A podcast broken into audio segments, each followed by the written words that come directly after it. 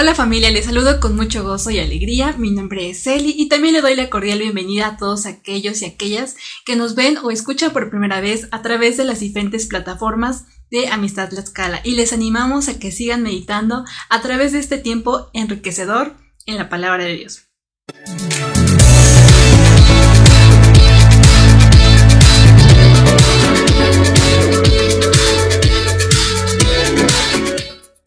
Vamos a empezar leer la palabra.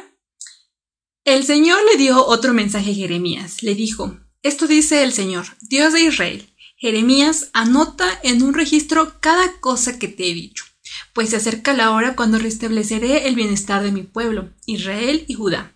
Los traeré a casa, a esta tierra que di a sus antepasados, y volverán a poseerla. Yo, el Señor, he hablado. Este es el mensaje que dio el Señor con relación a Israel y Judá.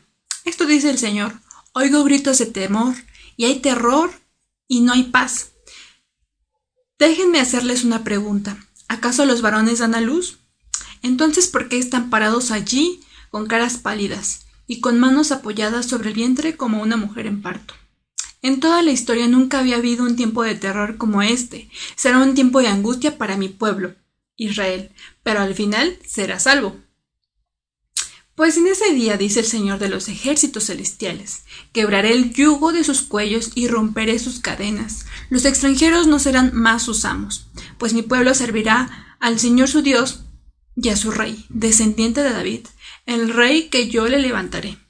Así que no temas, Jacob, mi siervo, no te dejes abatir, Israel, dice el Señor, pues desde tierras lejanas los traeré de regreso a casa. Sus hijos regresarán del destierro Israel regresará a una vida de paz y tranquilidad y nadie la atemorizará. Yo estoy contigo y te salvaré, dice el Señor. Destruiré por completo a las naciones entre las cuales te esparcí. Pero a ti no te destruiré por completo. Te disciplinaré, pero con justicia. No puedo dejarte sin castigo. Bueno, a través de esta palabra eh, podemos meditar en que en que Dios sí manda un castigo, pero un castigo de salvación. Porque Dios no dice que eso nos va a destruir o que nos va a destruir para siempre. Al contrario, Dios da una promesa a través de esta palabra y dice que no dejará a su pueblo sumido en la desesperación. A su tiempo lo restaurará. Entonces debemos de estar confiados en que Dios hace estos planes, pero para bien. Como lo dice también en, en su palabra, que Él tiene planes de bienestar para nosotros y no de mal. Eso significa que, como lo decía en la palabra, Dios nos va a disciplinar. Y, recordemos que Judá fue invadido por Babilonia debido a sus pecados y es castigado por un instrumento divino. Esto quiere decir que es un instrumento mandado por Dios eh, en su plan de salvación para, para su pueblo. Nada deja de estar fuera del control de Dios, eso debemos de recordarlo y estar confiados en que Dios ante cualquier situación va a tener el control y si nosotros clamamos a Él, Él nos va a oír porque Él desea que nos arrepintamos. Porque a su tiempo quebrará el yugo de Babilonia y levantará a David como rey para que el pueblo descanse y viva tranquilo. Y esto ya lo pudimos ver con la primera venida de Jesucristo, en donde Él nos, nos libró nos, a través de su sacrificio, nos dio libertad y, y a través de eso, pues hoy podemos tener paz, hoy podemos tener confianza, el que Él va a venir por una, Él va a venir por segunda vez y, y aunque tengamos que soportar yugos de dolor en este tiempo y encierros de soledad, no nos desanimemos, pongamos nuestros ojos en Dios. Solamente así podemos estar eh, confiados, esperanzados en que Dios va a estar con nosotros y no nos va a dejar ningún momento. Él está con nosotros en la aflicción y nos purifica y también nos salva. Eh, esto quiere decir que esta purificación es para nuestro bien, es para nuestra conveniencia, es para que estemos más cerca de Dios, es para que podamos reconocerle en todos nuestros caminos. Y también dice que Dios es un Dios de amor.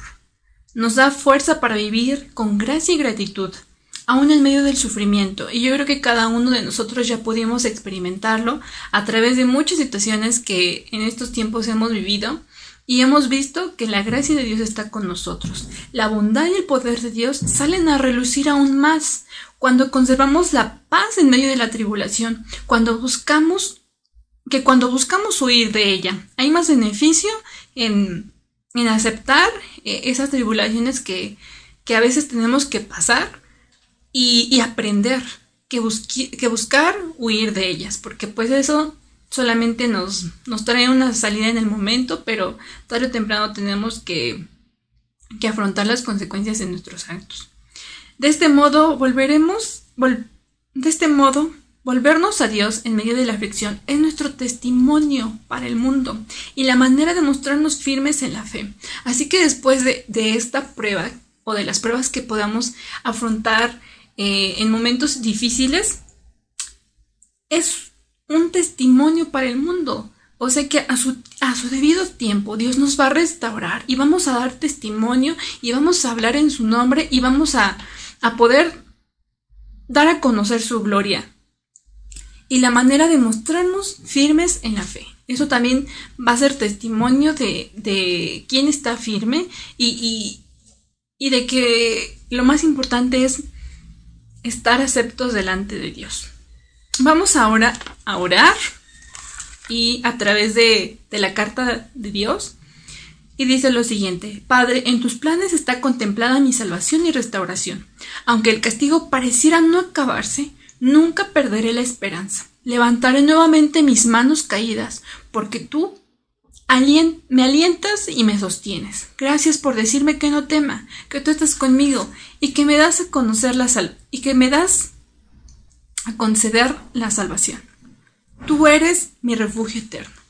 Deseo que Dios les bendiga y que en este día podamos recordar que Dios, a pesar de, de estar viviendo lo que la situación que cada uno esté pasando, Dios está con nosotros y Él está esperando a que le busquemos, a que clamemos a Él y a, que reconozcamos también que Dios es soberano y que a su debido tiempo Él nos va a restaurar. Bendiciones a todos, nos vemos en la próxima.